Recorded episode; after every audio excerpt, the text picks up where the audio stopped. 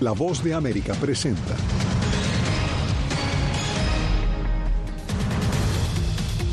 La Casa Blanca rechaza cuestionamientos sobre la salud mental del presidente y niega filtración de información clasificada. Fiscalía de Nueva York revela nuevo video de golpiza a policías en Times Square. Además, la diáspora nicaragüense denuncia que se deterioran las condiciones de vida de opositores desterrados hace un año. Y el primer ministro de Israel ordena un plan de evacuación para civiles al intensificar ataques en el sur de Gaza.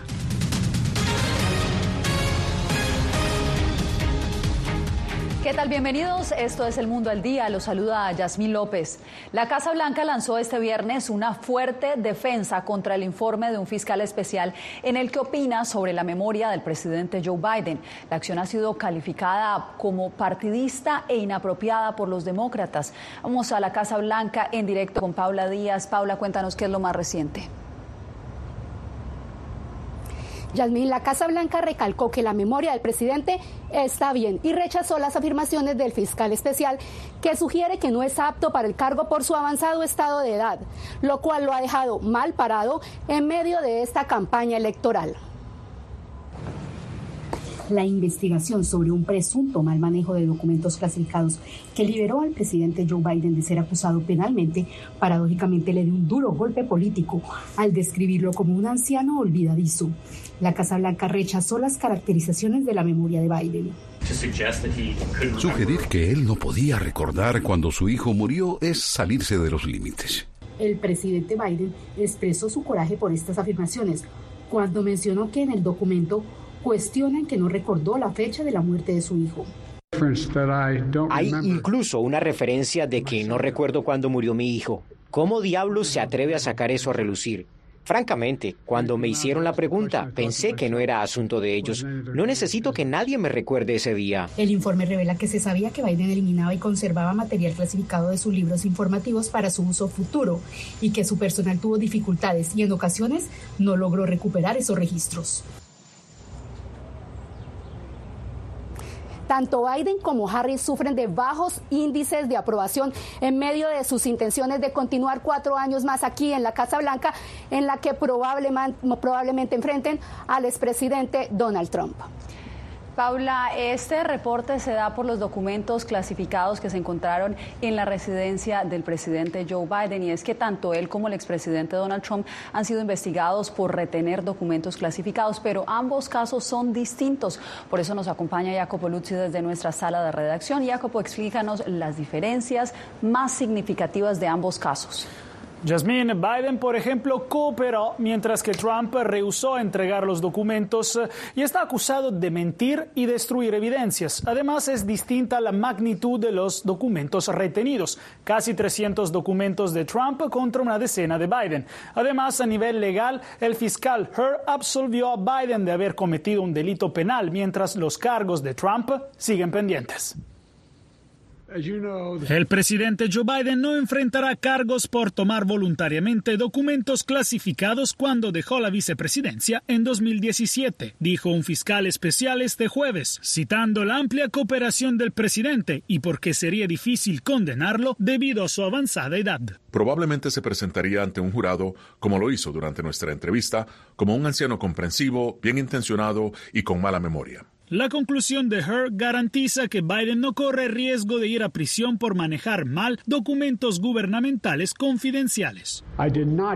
No compartí la información clasificada. Eso contrasta con el expresidente Donald Trump, quien aún se arriesga a ir a la cárcel al enfrentar 41 cargos federales por tomar y supuestamente compartir casi 300 documentos clasificados de manera voluntaria, según el fiscal no solo se ha negado a devolver documentos durante muchos meses, también obstruyó la justicia al reclutar a otros para destruir pruebas y luego mentir al respecto. El FBI recuperó los documentos el verano pasado en la residencia de Trump en Florida. Por su lado, Biden entregó todo al descubrirlos. Así lo ve Trump. Esto es una estafa de la justicia, un sistema de justicia de dos niveles y enjuiciamiento selectivo. A pesar de que los diferentes enfoques provocaron acusaciones de doble rasero, los casos varían significativamente en escala y conducta. En particular, la acusación de obstrucción de justicia de Trump es la diferencia más grande con el caso de Biden.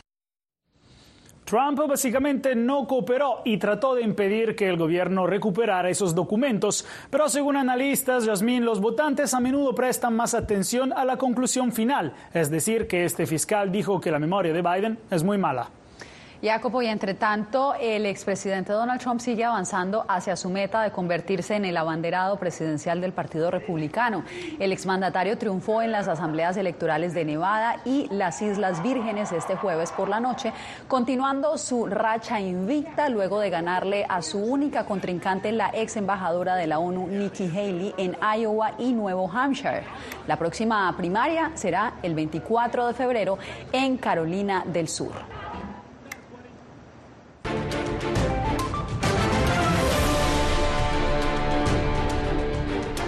Nuevo video difundido por la Fiscalía de Manhattan capturó la golpiza que recibieron dos policías por parte de un grupo de migrantes y a su vez ha avivado la polémica por una ley de fianzas y la ayuda que están recibiendo migrantes recién llegados en esa ciudad. Ángela González está en Manhattan en directo con nosotros. Ángela, ¿cuáles son las novedades en este caso?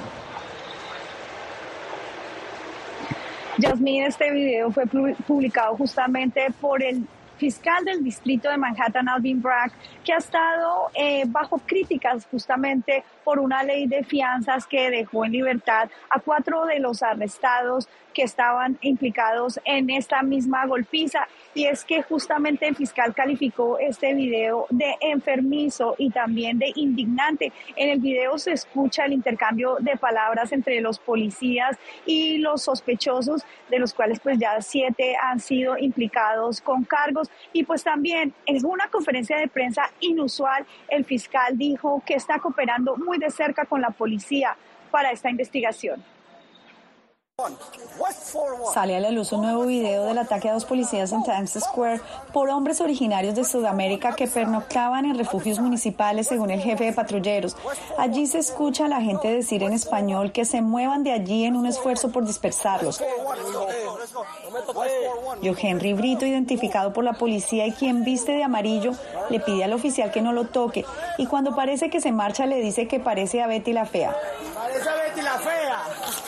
El policía lo lleva a una esquina y en ese momento se desata el forcejeo, cuando al menos otros 12 sujetos patean y forcejean con los policías. El señor Brito es literalmente la figura central en este asalto. Él es la persona que en imágenes disponibles públicamente está en medio de la agresión. Él es la persona que está agrediendo a los agentes mientras uno de ellos está en el suelo. Él huyó del lugar y fue arrestado el 31 de enero. Ahora se encuentra detenido bajo fianza. Brito enfrenta dos cargos de asalto más obstrucción de justicia, manipulación de pruebas y obstrucción del proceso. Otros seis también fueron instruidos de cargos. La policía busca a dos sujetos más y examina los videos para dar con la identificación de los demás implicados, independientemente de que se trate de migrantes o no. En cuanto a si son solicitantes de asilo o no, realmente no nos metemos con eso. No los estamos viendo como solicitantes de asilo. Si están aquí y cometen crímenes, serán tratados como criminales. La indignación ha crecido entre funcionarios públicos de Nueva York y algunos residentes piden justicia. Porque puede haber irrespeto físico y respeto verbal. Y se les aplicó la ley y nada lo que está fuera de la ley puede ser aceptado. Yasmini, la noche de este jueves ocurrió otro incidente violento justamente aquí en esta tienda que se encuentra detrás mío, donde una turista brasileña recibió un disparo en la pierna y al parecer el sospechoso es un migrante de apenas 15 años que habría llegado a la ciudad de Nueva York hace seis meses y que se cree ya se encuentra bajo custodia policial. Este sería el segundo incidente en apenas dos meses, incidente violento que involucra migrantes paso contigo. Preocupante situación, Ángela. Gracias por el reporte. Una nueva misión de alto nivel del gobierno de Estados Unidos llegó a Ecuador desde Quito. Néstor Aguilera nos reporta sobre las nuevas iniciativas de cooperación para fortalecer la seguridad de ese país. Se trata de la segunda misión de alto nivel estadounidense que pisa suelo ecuatoriano en apenas dos semanas y en medio del conflicto armado decretado por el presidente Daniel Novoa el pasado 9 de enero. El subsecretario de Estado para Esfuerzos Antinarcóticos, Todd Robinson, lidera la misión y aseveró que es momento de actuar contra las bandas criminales. El funcionario participó el jueves en la entrega de equipos para la policía ecuatoriana. Desde que INL volvió a Ecuador, hemos invertido más de 40 millones de dólares en proyectos de seguridad y aplicación de la ley en beneficio de Ecuador y de la, región. La donación estadounidense incluyó una unidad móvil que prevé funcionar en la frontera binacional con Colombia, cinco campos de tiro virtuales, chalecos y cascos antibalas. Esta lucha solo la ganaremos con un solo objetivo claro, devolverle la paz y la tranquilidad a un país lleno de virtudes, con un pueblo trabajador y valiente. Además, se anunció la ampliación por dos años más de un proyecto de prevención del crimen y la violencia en ciudades con altos índices de criminalidad por 2,6 millones de dólares. Para liderar esta gran iniciativa programática contra el crimen y la violencia, me complace anunciar que hemos contactado el exministro de Defensa de Colombia, señor Diego Molano. En una de sus últimas actividades oficiales, el subsecretario Robinson participó este viernes en la destrucción de un millonario cargamento de droga recientemente decomisada. Néstor Aguilera, Voz de América, Quito. Chile despidió con honores al expresidente Sebastián Piñera. Este viernes, en el tercer día de duelo nacional, el difunto exmandatario de Centroamérica recibió el último adiós con una misa y un funeral de Estado.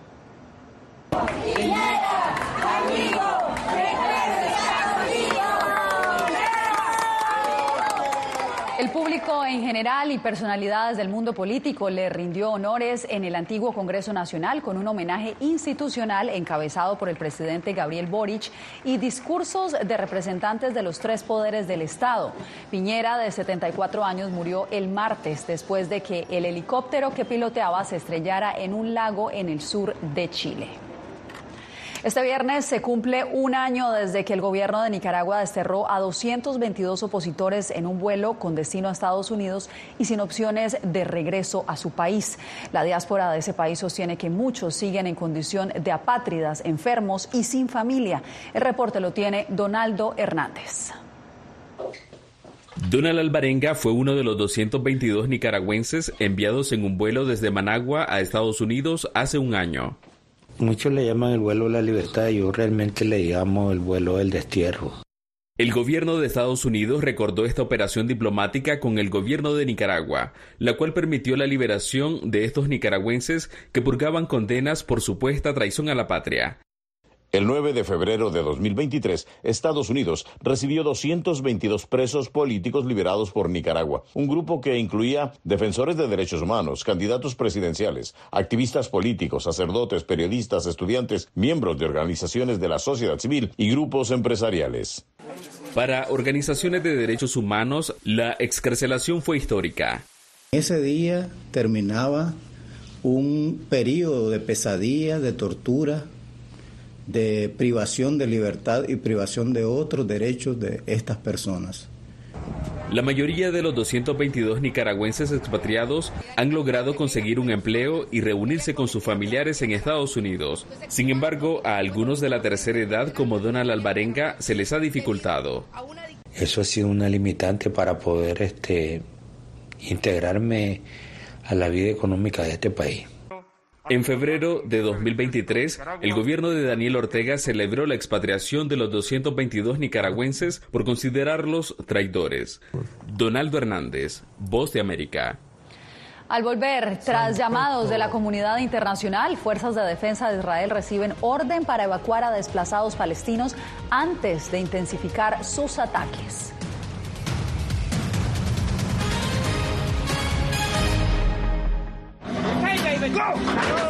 La voz de América presenta testimonios de tolerancia directamente desde el corazón de una de las regiones más conservadoras de Estados Unidos. Historias de personas determinadas a derribar estereotipos, viviendo de manera auténtica en el hogar de los valientes, encontraron su libertad. Disponible en todas las plataformas de La Voz de América. Nosotros no somos ninguna oposición. La prensa no es ninguna oposición. Periodismo, la prensa libre importa. Entonces hay un poco de tema también de amenazas, ¿no? Disponible en vozdeamerica.com.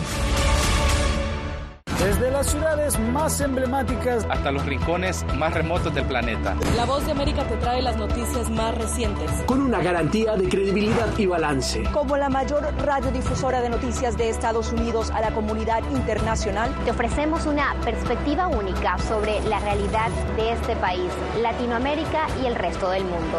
Ya sea a través de radio, televisión, web o redes sociales, estamos a tu lado en cada plataforma. Soy Néstor Aguilera, corresponsal de La Voz de América en el Ecuador. Informar sobre la realidad de un país exige una alta dosis de responsabilidad periodística, más aún cuando las noticias evolucionan a cada instante. Aquí en La Voz de América encuentras noticias veraces, precisas y balanceadas, valores profesionales que me motivan a trabajar día a día para informarte de manera profunda sobre los temas que más impactan tu vida diaria. Porque en La Voz de América, la prensa libre importa el periodismo definitivamente necesita ser libre. Periodismo, la prensa libre importa. Una producción especial de La Voz de América. La libertad se la da el Estado y la responsabilidad la asume uno. Disponible en vozdeamerica.com.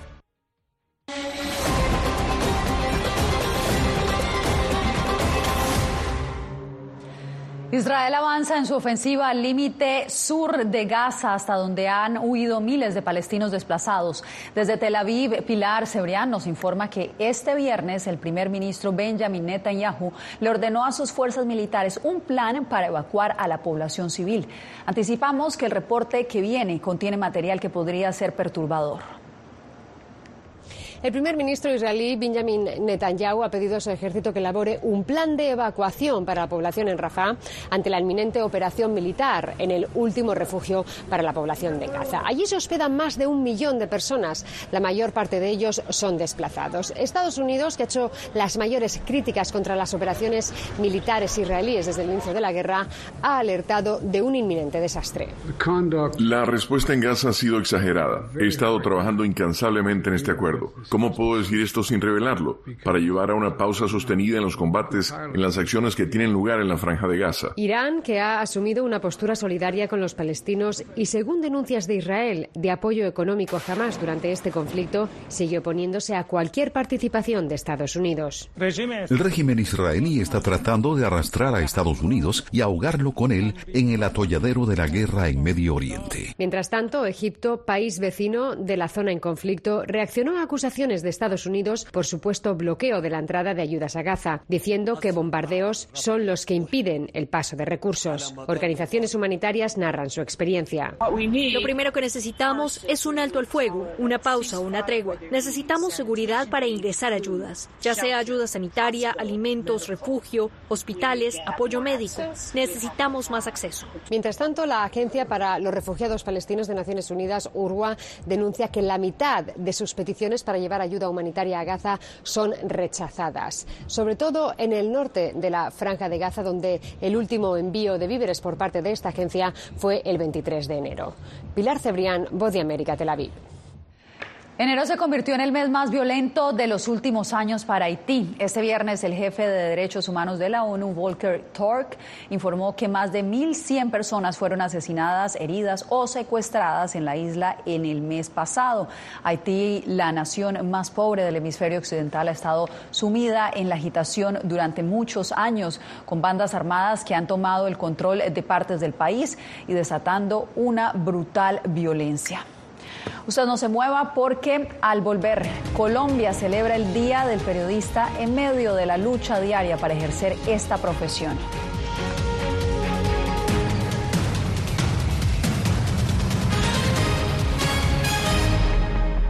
Soy Gonzalo Barca, presentador de La Voz de América. Cada semana, desde nuestro programa Foro, programa de análisis y debate, vamos más allá de la noticia, con los temas de interés que ocurren en Estados Unidos e impactan en toda la región. Desde La Voz de América, tengo el privilegio de moderar debates y confrontar ideas diferentes. Así nuestra audiencia se puede formar su libre opinión y tomar sus decisiones bien informadas, porque en La Voz de América, la prensa libre importa. El crimen organizado asesinaba a los chicos y luego cremaba los cuerpos. Periodismo, la prensa libre importa, una coproducción de La Voz de América y Latina. Sí que es complicado hablar acá de libertad de expresión. Disponible en vozdeamerica.com. Soy Divalizet Cash, periodista y presentadora de La Voz de América. Ir más allá de la noticia, escuchar las voces de las minorías y de las comunidades más vulnerables para informar sobre sus necesidades y logros es mi pasión. Desde Washington, visibilizar la diversidad étnica de Estados Unidos y de la comunidad hispana es parte de una pasión que compartimos en La Voz de América, donde la prensa libre importa. que empiecen a callar a periodistas, que empiecen a callar medios. Periodismo, la prensa libre importa. Una producción especial de La Voz de América. Porque al final lo que está en juego no solo medios de comunicación, sino la democracia de un país. Disponible en vozdeamerica.com.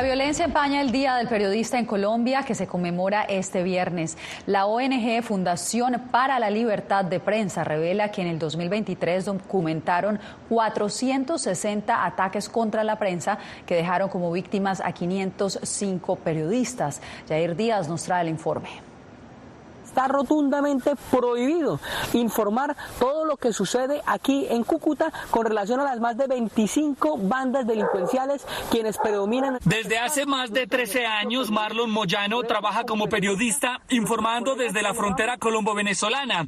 Asegura que de manera constante es víctima de intimidaciones por ejercer su labor. Por publicar desde mi medio digital el momento en que un hombre en el municipio del Zulia deja un panfleto, fui amenazado y también amenazado a mi familia. En su más reciente informe, la Fundación para la Libertad de Prensa, FLIP, contabilizó que en 2023 se registraron 460 casos de ataques contra la prensa que dejaron como víctimas a más de 505 periodistas. Entre estas agresiones, 158 fueron amenazas directas. En los últimos 18 meses han sido asesinados cuatro periodistas y esto es una cifra preocupante. Eh, vemos que esto, pues digamos que está afectando también a periodistas que son el único medio en su municipio. Desde Reporteros Sin Fronteras afirman que no solo en las regiones se presentan agresiones a la prensa, las movilizaciones sociales en Colombia también se han convertido en otro fenómeno riesgoso para el gremio. Por eso, en el ranking que hacemos de Reporteros Sin Fronteras, continúa Colombia en los cinco países más peligrosos y más difíciles para ejercer el periodismo. Según la FLIT, en 20 de los 32 departamentos de Colombia se registraron agresiones a la prensa por parte de grupos armados. Jair Díaz, Voz de América, Bogotá. En, otras noticias, hay expectativa en Honduras en torno al juicio por narcotráfico que empezará la semana próxima contra el exmandatario de ese país, Juan Orlando Hernández. Esto sucederá en Nueva York. Oscar Ortiz nos informa desde Tegucigalpa. El abogado penalista Marcos Zelaya considera que el juicio contra el expresidente hondureño Juan Orlando Hernández por narcotráfico y otros delitos podría tener implicaciones políticas para marcar un antes y un después en la nación centroamericana. La imagen de Honduras está en boca de todo el mundo, producto de esta situación complicada, vergonzosa, en donde eh, cada buen hondureño bien nacido aquí lamenta estos hechos. Nosotros lamentamos que el expresidente Juan Orlando Hernández esté siendo enjuiciado, claro que lo lamentamos. Señala Zelaya que el proceso mantiene en expectativa a todo el país y genera temor en algunos círculos ante la posibilidad de que salgan a relucir nombres de otros involucrados. El exdirector de la Policía Nacional Juan Carlos El Tigre Bonía y el ex policía Mauricio Hernández, primo del expresidente en el banquillo, podrían testificar en su contra tras admitir culpabilidad en días recientes por tráfico de drogas.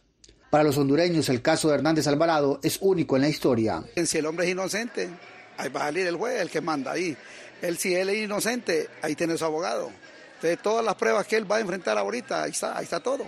Otros consideran que Hernández es inocente. Para mí, el hombre es inocente, porque para mí el Señor no molestó aquí en Honduras, ayudó a la gente pobre. El juicio contra el expresidente Juan Orlando Hernández está fijado para la mañana del lunes en Nueva York. Su hermano Juan Antonio Hernández ya había sido sentenciado a cadena perpetua por los delitos de tráfico de drogas. Oscar Ortiz, Voz de América, Tegucigalpa.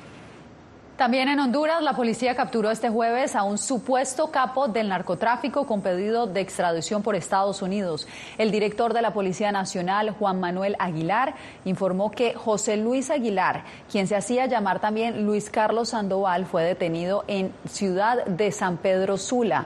Aguilar enfrenta cargos en Texas por narcotráfico y se le abrirá un juicio de extradición en Honduras antes de ser entregado a la DEA.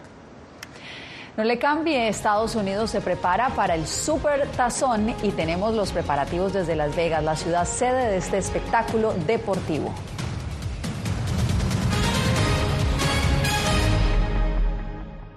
Soy Belén Mora, periodista de La Voz de América. Como reportera y presentadora tengo la responsabilidad de acercarles las historias que se generan en Washington y que impactan tu entorno cercano.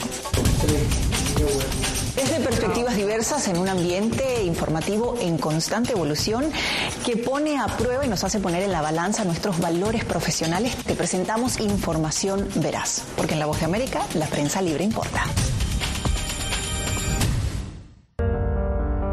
En tiempos de cambios, cuando el mundo parece incierto y lo que escuchamos no refleja lo que vemos, buscamos la verdad. Cuando nos cuentan solo una parte de la historia, perdemos la confianza. En momentos de crisis, nuestros sueños, esperanzas y deseos de un mejor mañana dependen de una prensa libre. En La Voz de América te traemos las historias que la gente se arriesga a ver. Conectamos el mundo y lo unimos con la verdad.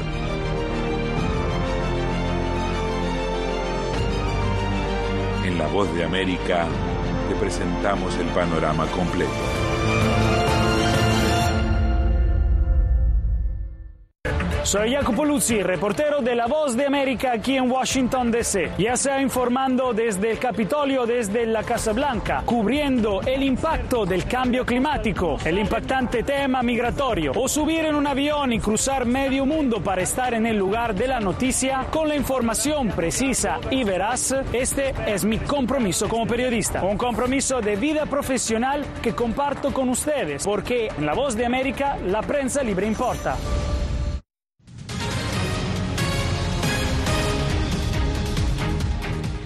La edición número 58 del Super Bowl llega a Las Vegas y como nos cuenta nuestra compañera Adriana Arevalo, la ciudad ya está lista para recibir la avalancha de fanáticos del fútbol americano que harán parte de este evento. Veamos. El Estadio Allegiant, hoteles famosos y hasta negocios locales ofrecen toda clase de oportunidades para que los fanáticos de los Chiefs o los 49ers disfruten de su estadía antes del gran juego del domingo. La Autoridad de Turismo de Las Vegas proyecta un impacto económico sin precedentes. El impacto económico que estimamos de manera conservadora es de aproximadamente 600 millones de dólares para el bien de la ciudad de Las Vegas. Y hay un efecto dominó incluso más allá, porque la NFL ha trabajado en nuestra comunidad local para invitar a propietarios locales, minoritarios y pequeñas empresas a involucrarse en este evento. Dicen los expertos que se trata del Super Bowl más caro de la historia para los espectadores, porque cada asistente estará invirtiendo un promedio de casi 10 mil dólares. Sin embargo, eso no ha frenado la llegada de miles de seguidores entusiastas. Todo el mundo viene aquí, hay mucho que hacer, hay un gran ambiente, es gente muy acogedora. Se estima que cerca de 330 mil visitantes se han congregado esta semana en la Ciudad de las Luces y se quedarán hasta después del juego, que será presenciado en vivo en el estadio por más de 65 mil personas y en televisión por más de 110 millones de televidentes. Adriana Arevalo, Voz de América, Las Vegas. Cerramos con el Año Nuevo Chino que inicia este sábado 10 de febrero y, durante dos semanas conectará a millones de personas alrededor del mundo a través de diferentes festividades. Este 2024 estará regido por el dragón de madera que es uno de los símbolos del zodiaco chino y representa, entre otras cosas, el poder y la buena fortuna, según ellos, un año de oportunidades personales y profesionales. Que así sea. Les informó Yasmín López.